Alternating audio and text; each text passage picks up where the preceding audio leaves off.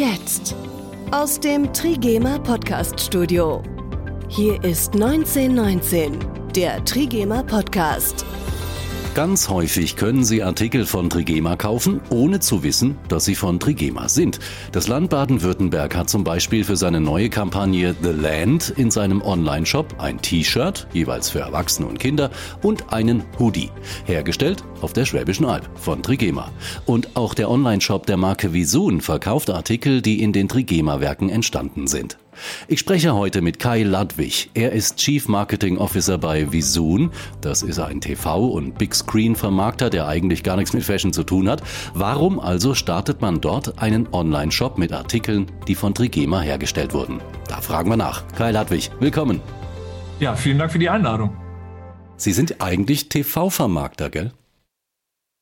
Ähm, naja, wir sagen selber, Bewegbild oder auch äh, Big Screen Vermarkter mittlerweile, ähm, weil wir uns vor allem auf den großen Bildschirm konzentrieren und da, da jetzt mittlerweile ja nicht nur Fernsehen rauskommt, äh, sondern ja auch diverse andere Dinge, ähm, ja, bezeichnen wir das als, als Big Screen Vermarkter. Also das ist quasi so unser Hauptthema und völlig unabhängig äh, von der Plattform.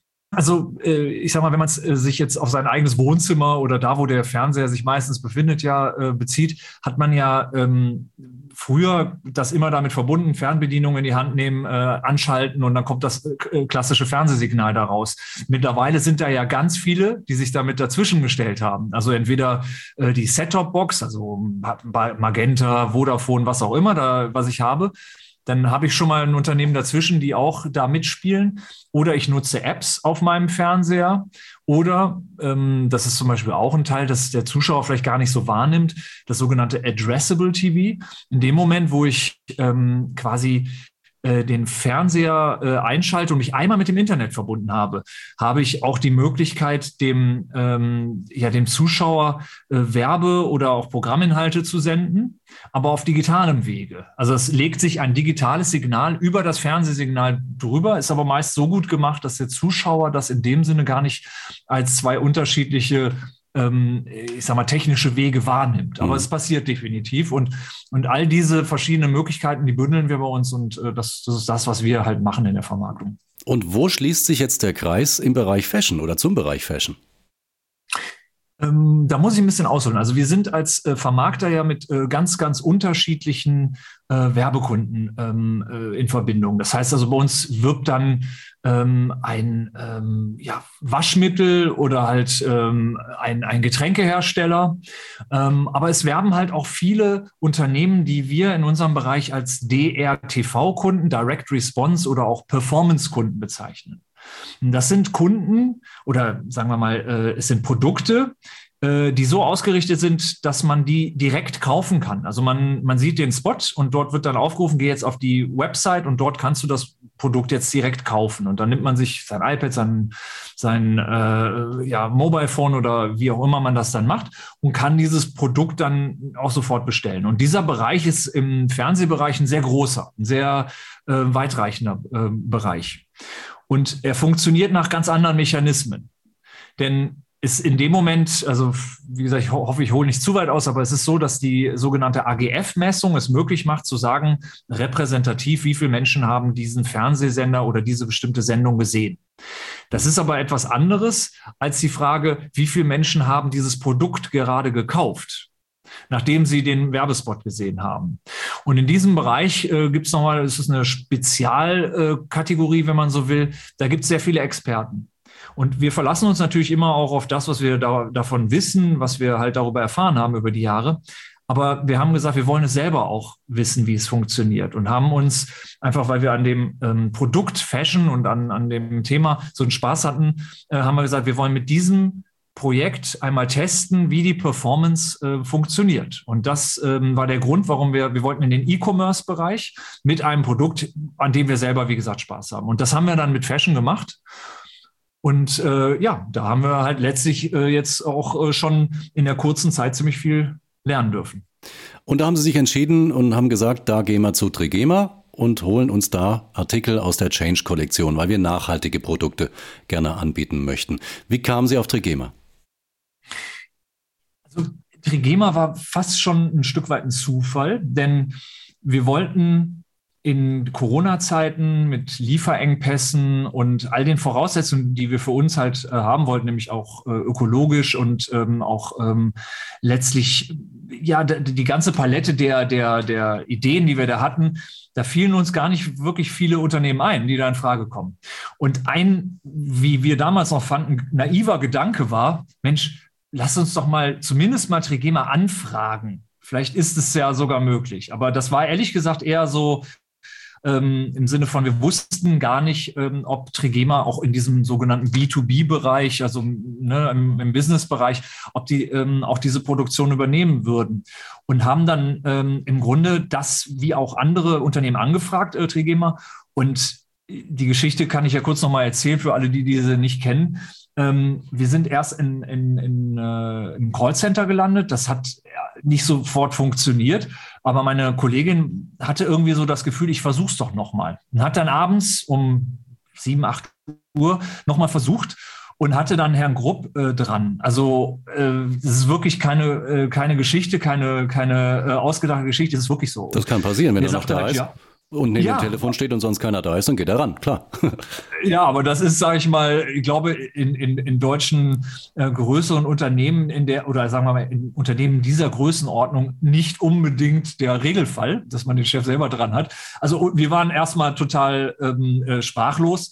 Und ähm, danach äh, sagte er auch direkt, äh, sein Sohn ruft am nächsten Tag zurück. Und so war's. Also, und wir sind wahnsinnig schnell zusammengekommen und haben auch festgestellt, dass all das, was wir uns erhofft hatten, dann funktioniert hat und sind bis jetzt wahnsinnig glücklich auch mit dieser Kooperation, weil die Qualität der Produkte, die Geschwindigkeit, wie sie produziert wurden, die ähm, auch das Miteinander, also alles wirklich uns ähm, total äh, begeistert haben und äh, wir das auch, ähm, ja, für uns auch, also wir haben viel daraus gelernt. Für uns auch in unserer Unternehmenskultur hat sich aus diesem kleinen Projekt einiges auch entwickelt, weil wir auch nochmal gesehen haben, worauf es ankommt und wie wichtig auch Werte sind. Hm. Ähm, also das hat uns wirklich an vielen Stellen sehr begeistert. 1919, das Interview.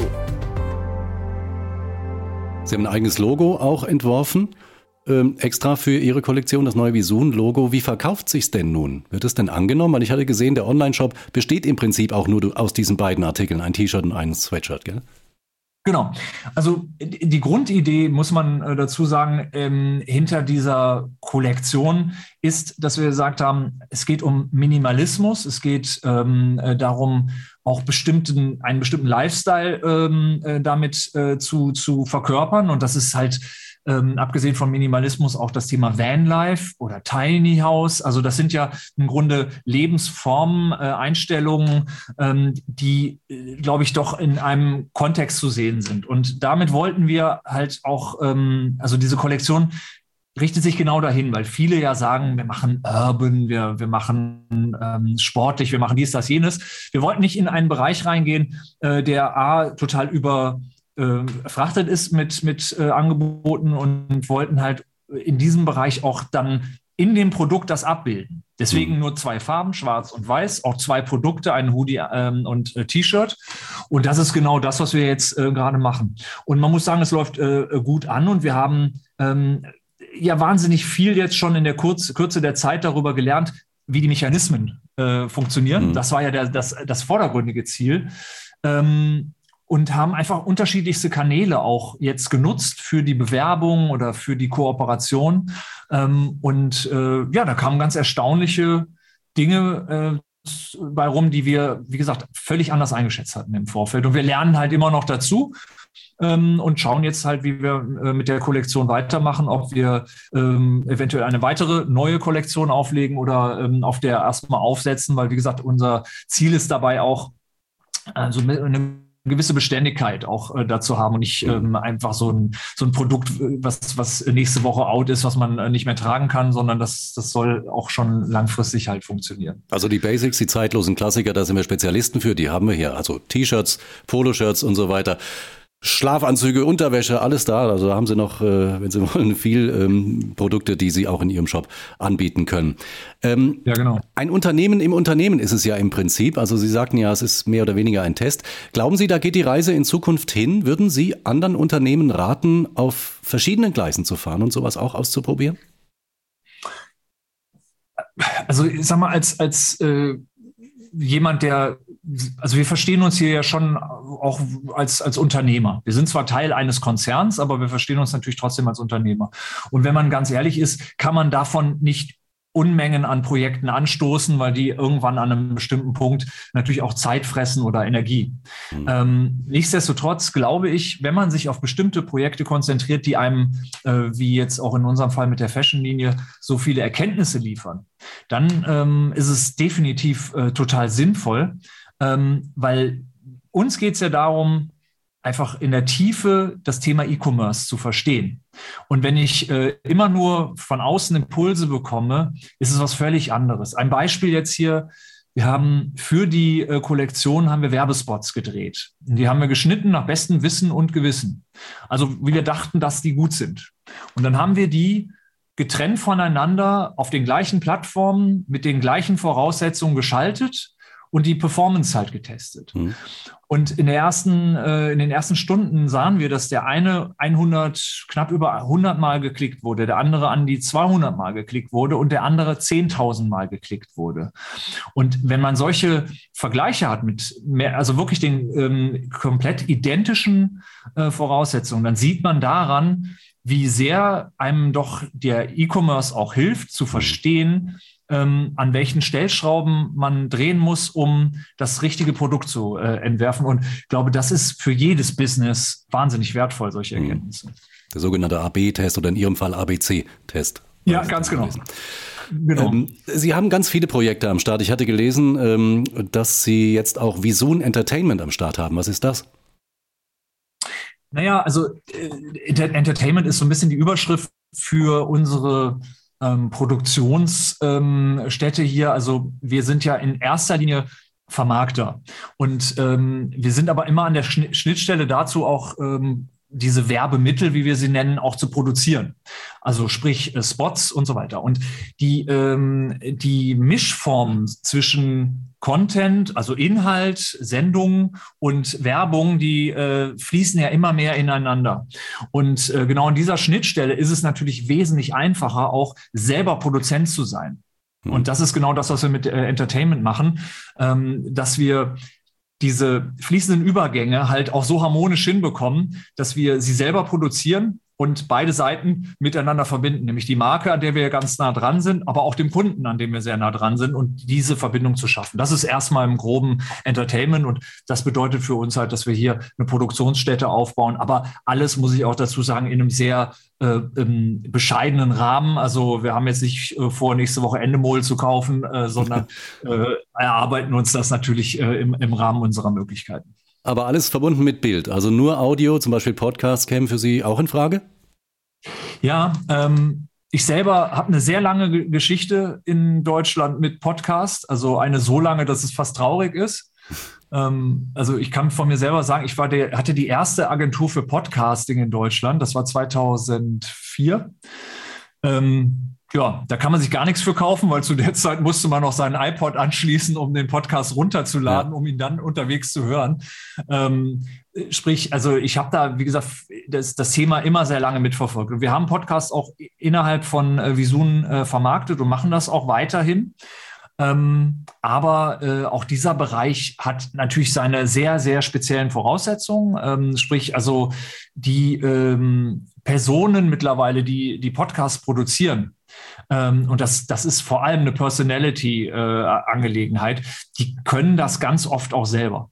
Hm. Also, denn der Zugang, äh, sage ich mal, zur Technik ist nicht mehr die Hürde. Das muss ich Ihnen nicht erzählen als Profi, ja. sondern die Stimme und die Erfahrung, wie man sowas baut, also und die wie Produktion. man sowas zusammenschneidet. Und die Produktion, genau. Aber das, da muss man auch ganz ehrlich sein, da sind natürlich einige Profis im Markt, die das äh, sehr, sehr gut ähm, äh, machen.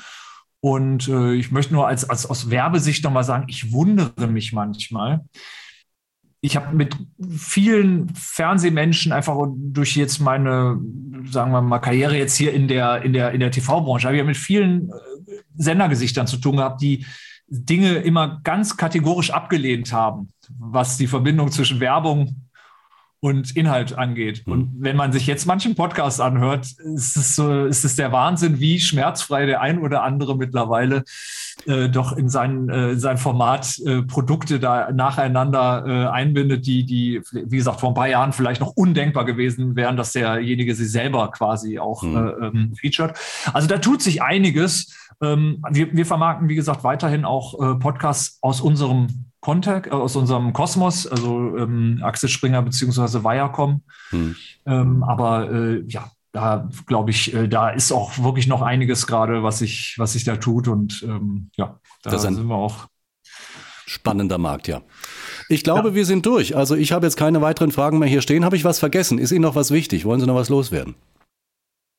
Äh, nö, ich möchte mich höchstens noch bedanken, ähm, einfach für die äh, Zusammenarbeit. Und ähm, wie gesagt, wir haben, wir haben wirklich viel auch äh, gelernt, kann ich, äh, kann ich sagen, ähm, in, der, in der Kürze der Zeit. Ähm, und ich habe mich durch diese Kooperation selber auch nochmal näher mit äh, Trigema beschäftigt und möchte sagen, also bitte, bitte alle so weitermachen, weil ich glaube, wir sind da auf einem äh, sehr, sehr spannenden Weg.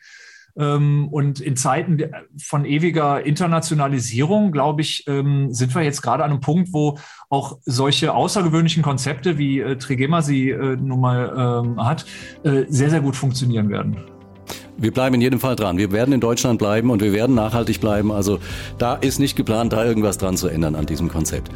Ja, dann danke ich Ihnen sehr, dass Sie Gast waren heute und sich die Zeit genommen haben. Alles Gute und auf weiterhin gute Zusammenarbeit. Ja, besten Dank. Machen Sie es gut. Bis bald mal wieder. Bis bald. Das war's für heute. Das Trigema-Team wünscht Ihnen eine gute Woche. Machen Sie es gut. Bis zum nächsten Mal. Das war 1919, der Trigema Podcast. Alle Episoden auch auf trigema.de.